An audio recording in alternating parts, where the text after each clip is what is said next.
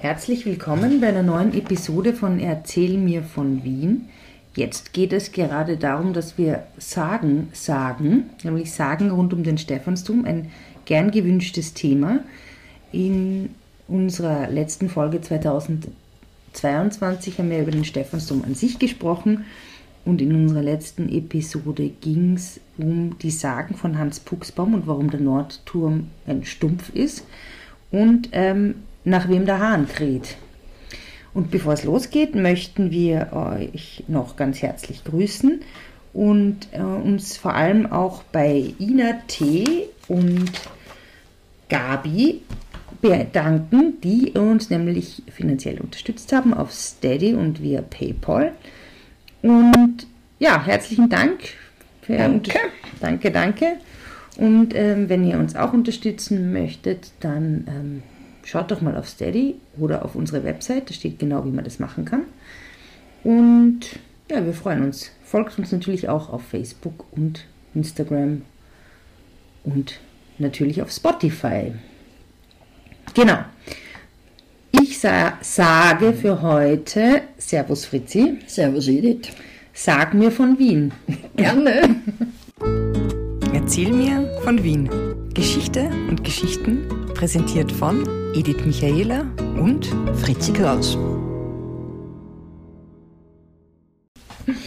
Fritzi, ähm, also wir wissen, Tod und Teufel kommen immer vor in so Sagen, die spielen eine zentrale Rolle. Es geht um die Seele, es geht um die Menschen. Ähm, wovon, was machen Tod und Teufel in diesen, in der heutigen Folge? Naja, manches Mal greift auch Gott himself ein. Wirklich? Ja, und bestraft. Bestraft? Bestraft. Der strafende Gott. Strafende Gott. Oh je. Äh, Und zwar zum Beispiel beim Zahnweh-Herrgott, Mhm.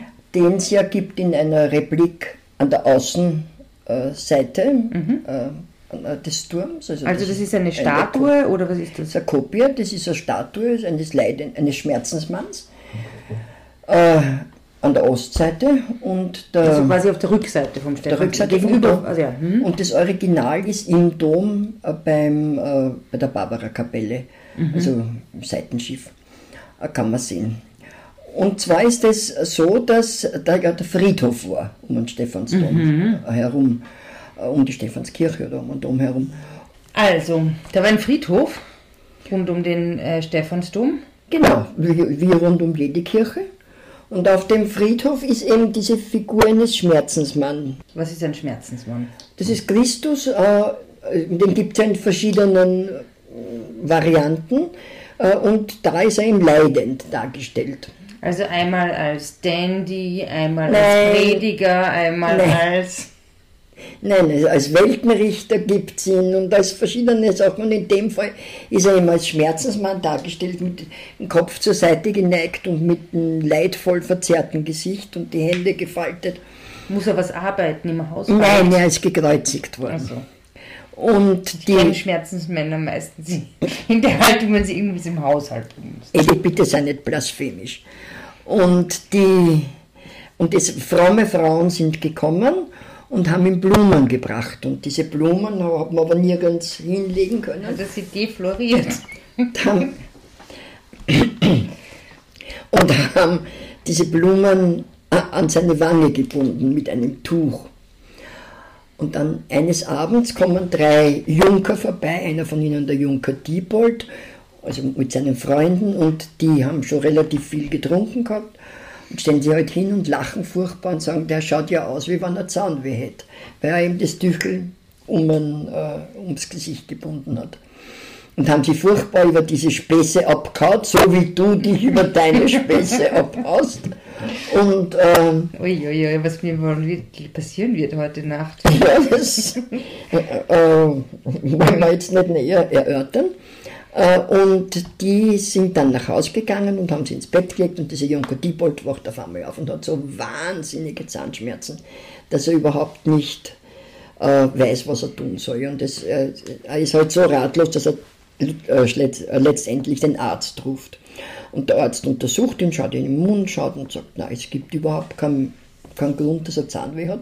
Aber das Sonderbare ist, ist an der dritte, der wir heute, Nein. den ich heute wegen unerklärlicher Zahnschmerzen behandeln muss. In dem Moment geht dem Junker auf, wer ihm diese Zahnschmerzen gesandt hat. Und er läuft zum Friedhof, äh, um Abbitte zu tun, ob seines Frevels, was du jetzt dann auch tun wirst. Und findet, findet dort schon seine zwei Freunde vor und die sagen ihm, es tut ihnen leid und sie werden das nicht mehr machen. Und in dem Moment waren sie von den Zahnschmerzen befreit. Und seitdem war es halt üblich, dass man hingegangen ist und gebetet hat, um von Zahnschmerzen befreit zu werden. Ah, aha. Und darum heißt diese Figur Zahnweh Herrgott. Aber der schmerzensvolle Mann hat immer noch Schmerzen. Naja, der leidet ja für die Menschheit, Edith. Ah ja. Ja, dann. Ja, aber äh, schau, schaut ihn euch an. Ja, er ist sehr, ist sehr ausdrucksvoll. Das stimmt. Also an der Rückseite des Stephansdoms. Oder im Stephansdom. Oder im Das war Stephansdom. original. Tja, wenn wir jetzt quasi jetzt sind wir auf der Rückseite, wenn wir da jetzt weiter rund um den Dom gehen, ähm, was ist denn, was, was kann man da noch sagen? Ne, da könnte man zum Beispiel auf den Turm raufgehen. Auf den Südturm, auf den Südturm. auf den hohen Turm. Genau, 343 Stufen. Äh, und da gibt es eben die Türmerstube, die interessanterweise bis 1956 besetzt war. Das heißt, da hat es einen Türmer gegeben, der Ausschau gehalten hat, ob es Brände oder sowas gibt. Also man weit in unser, ins vorige Jahrhundert. ah, rein. wow. Ja, Also, und wie groß ist diese Türmerstube? klein.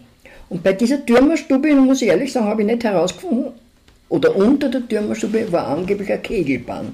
Ob es die jetzt wirklich gegeben hat, ob das eine Sage ist, könnte ich jetzt nicht sagen, weil manches Mal wird so beschrieben, dass es wirklich, vielleicht hat es da ein kleines Kammerl gegeben.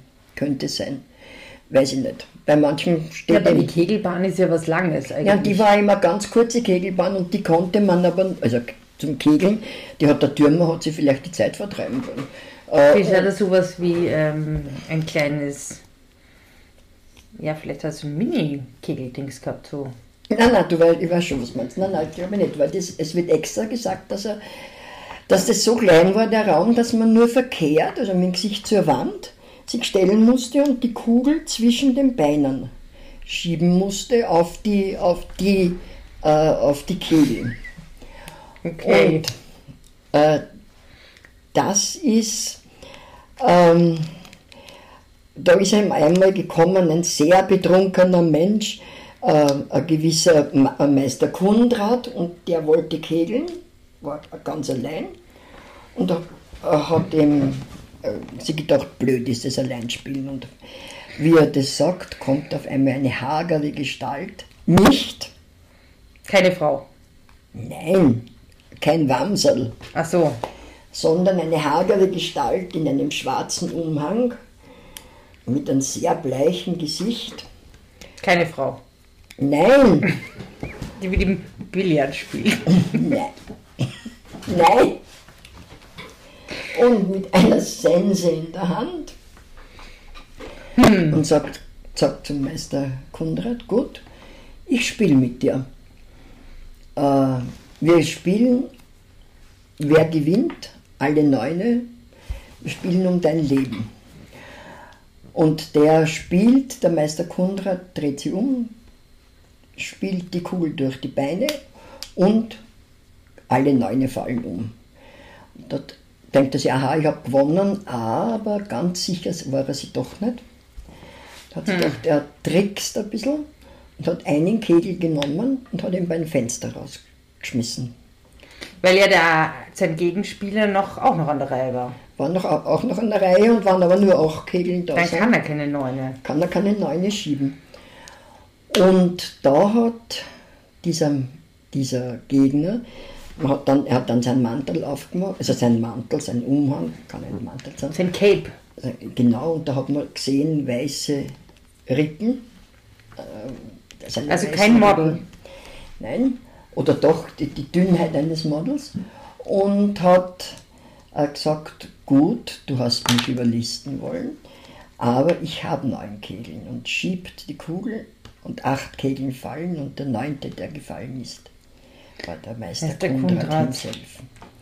Und somit ist die Moral von der Geschichte, Geschichte. verarscht den Tod nicht Genau. Sonst trifft es dich früher, als es dich treffen sollte. treffen sollte.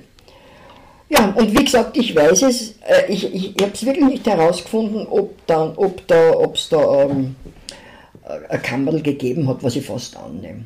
Was mich wirklich erstaunt hat, ist, dass bis 1956 ein Türmer oben war, weil jetzt ist ja, sind ja nur mehr Touristen um.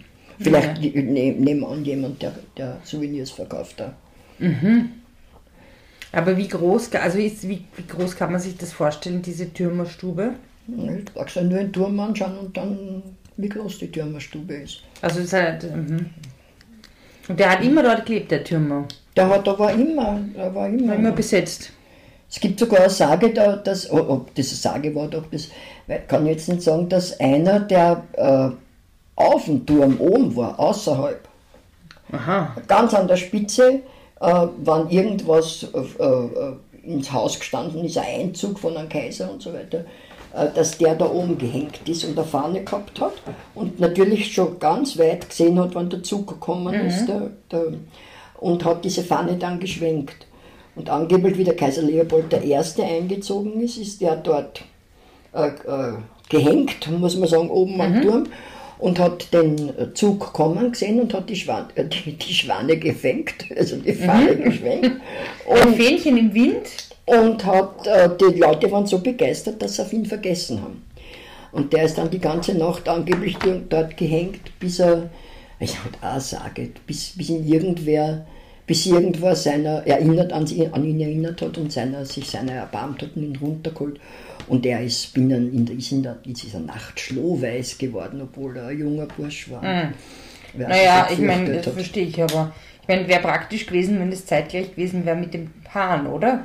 Dann hätte er, er gleich hätte so, äh, Hahn stoppen können. Sozusagen. Ja gut, das war die Türmer, das war mal der Tod. der Tod. Weil wie gesagt, der Tod ist, ähm, schließt einen Pakt ab, aber den heute genau ein. Also gibt es auch Geschichten, wo dann der Tod nicht gewinnt? Im Ende gewinnt er immer, im Endeffekt, am Schluss. Ja, aber bei so Paktsachen. Also wo Wenn man sich dran hält, dann gibt es eigentlich kein Gewinnen, sondern da macht man halt ein Geschäft. Und wenn man sich nicht dran hält, wenn sich der Mensch nicht dran hält, dann verliert er sein Leben. aber zum Beispiel, dass man halt irgendwie sagt, ähm, hallo Tod, ich, wenn ich das und das mache, dann sterbe ich später. Ja, Gibt's auch. sicher, wenn der Tod eine Auflage gibt, äh, dass das aufgeschoben wird, deine Lebenszeit noch, und du hältst dir an die Auflage. Das ist immer die Voraussetzung. Weil der Teufel trickst ja manches Mal, um die Seele zu bekommen. Der ist ja nicht so ganz frank. Na gut, ja, hm. wäre jetzt auch interessant, ein Beispiel. na, fällt mir jetzt im Moment schon ein sein, das wär- würde überfüllt, das ist ein Stock im Eisen, sage ich nur, aber es ist viel zu Das würde ich euch vorschlagen, äh, wenn ihr mal eine Führung mit der Fritzi macht, ähm, dann wird sich die vielleicht erzählen, zum Beispiel am Graben oder um den Stephansdom oder Genau. so. Tja, deshalb erzähle mir von Wien, Führung mit der Fritzi buchen auf, ja, googelt einfach die Fritzi, könnt ihr auch auf unserer Website schauen. Da kann man das machen. Okay, jetzt waren wir bei dem Tod im Türmer, in der Türmerstube. Ähm, Gibt es auch was in der Stephanskirche? Ja, ohne Tod. Ohne Tod? Ohne Tod. Aber es gibt auch was mit Tod. Es gibt mit Tod und ohne Tod. Nur ganz kurz, ohne Tod, das ist vielleicht nicht so schaurig, das ist Dienstboten-Madonna, Okay. Die äh, ja eine der ältesten und eine der wertvollsten Figuren im Dom ist. Im, Do im Dom ist. Äh, sehr schöne, aus 1320, glaube ich. Und die hat diese Geschichte, dass sie angeblich im Haus einer reichen Dame gestanden ist, aber die war reich, aber garstig. Und die hat einmal ihr äh, Dienstmädchen beschuldigt, ihr ein Schmuckstück gestohlen zu haben. Und ähm, das Dienstmädchen und äh, das Dienstmädchen ist in ihrer Verzweiflung zu dieser Statue im Haus, die in der Hauskapelle gestanden ist, gelaufen und hat gebeten, dass man ihr hilft und die, dass die, Madonna, die Mutter Gottes ihr hilft. Und die Herrin hat inzwischen schon die Polizei geholt. Die haben aber interessanterweise, oder wahrscheinlich aufgrund der Intervention der Gottesmutter, ähm, ähm, sich der, also geglaubt dem Dienstmädchen und haben das ganze Haus durchsucht und haben, gibt es wieder zwei Versionen. Äh, entweder haben sie es wo gefunden, das Schmuckstück, oder es hat jemand anderer entwendet. Und die, äh, diese reiche Frau hat dann entweder die, diese Madonna, die zu einem Dienstboten gehalten hat, also geht doch nicht, weggegeben, oder als, sozusagen als Buße der Kirche die, äh, die Statue geschenkt, diese sehr wertvolle Statue. Und Dienstboten Madonna heißt es deswegen, weil sehr viele Dienstboten wirklich dann hingegangen sind und Um ihre um, um Hilfe gebeten haben. um Hilfe gebeten haben. Das ist eine schöne Geschichte. Schöne Geschichte, schöne Statue. Ich glaube, es ist überhaupt die bekannteste, eine der bekanntesten Geschichten im Stephansdom. Aber das ist keine klassische Sage. Nein, es ist halt keine Sage, wo Tod und Teufel vorkommt. Ne? Hm, sondern Mutter Gottes. Mutter Gottes. Ne? Jetzt will ich aber noch eine Totensage hören. Du möchtest noch eine Totensage hören. Na, Da gibt es die Totenmesse. Also die hat wieder, das ist so, dass 1363, das ist eine der Sagen, die wirklich ein definitives, definitives Datum hat. Also 1363 in der Christnacht ist gesessen der Pfarrer, es war damals ein gewisser Albrecht von Hohenberg, und hat in einem alten Folianten alte Geschichten gelesen. Und dort war er da gelesen, dass man in der Wo hast du das gelesen, die Geschichte? einen alten Folianten, nicht in so einem alten, aber in einem wirklich aus dem 19. Jahrhundert in einem Sagenbuch. Und ähm, in diesem Buch ist eben gestanden, dass in der Christnacht ähm, man, sieht, man sieht, wer im nächsten Jahr sterben wird. Und der liest es und hat- war, war ziemlich stürmisch und auf einmal hört er einen Gesang und Glocken aus der, aus der Kirche. Er war im Pfarrhaus Christ, der Christnacht. in der naja. Christnacht. Schon, also nicht, wo die, die Christmette war entweder schon vorbei. Oder, also jedenfalls erstaunt er, nimmt den Schlüssel, geht zur Kirche, sperrt auf die Kirche und äh, geht hinein. Die Kirche ist hell erleuchtet und er sieht seine ganze Pfarrgemeinde, die hat er ja alle gekannt, äh, in der Kirche, ist erstaunt, dass die da sind und vor allem ist er erstaunt, dass die alle ein Totenhemd angehabt haben. Und vorne steht der Priester natürlich mit dem Rücken zur Gemeinde, lateinischer äh, Ritus. Ritus. Äh, und in, äh, Kann man in der Rochuskirche noch erleben, oder? in der Rochuskirche, Karlskirche zum In der Beispiel. Karlskirche auch. Angeblich hat sich ja der, äh, verstorbene äh, Papst, der emeritierte Papst, so gekränkt, weil der Franziskus gesagt hat, das lateinische Messe geht überhaupt nicht mehr, mehr in heutigen Zeiten. Aber egal, bitte, schon wieder Sidestep. Sidestep, ja. Also jedenfalls schaut Wir sind in der Stephanskirche im Jahr Stephanskirche. 1364. 1363 noch. Verzeihung. Und äh, äh, auf jeden Fall dreht sich in dem Moment der Priester um, hat auch ein Totenhemd an und voll Erschrecken sieht dieser äh, Albrecht. Albrecht. dass er selber das ist. Wow. Und in dem Moment hört das Gesang auf, das Licht geht aus und er ist, steht allein in der dunklen Kirche und denkt, sich, er hat eine Halluzination, Halluzination er gehabt oder ähm, Champagner getrunken. Na, Champagner hat er nicht getrunken, vielleicht einen Punsch. Äh, und jedenfalls geht er dann zurück, nachdenklich, aber auf 1363 folgt natürlich 1364 und es war eines der ärgsten Pestjahre, ganz Europa, in Wien besonders, und wirklich alle, die er gesehen hat, äh, beziehungsweise Er weiß, selbst dass auch. er selbst und seine Gemeinde, äh, die meisten von ihnen gestorben sind. Uah. Und, also er wird, ob er die Erscheinung gehabt hat oder nicht. Nicht.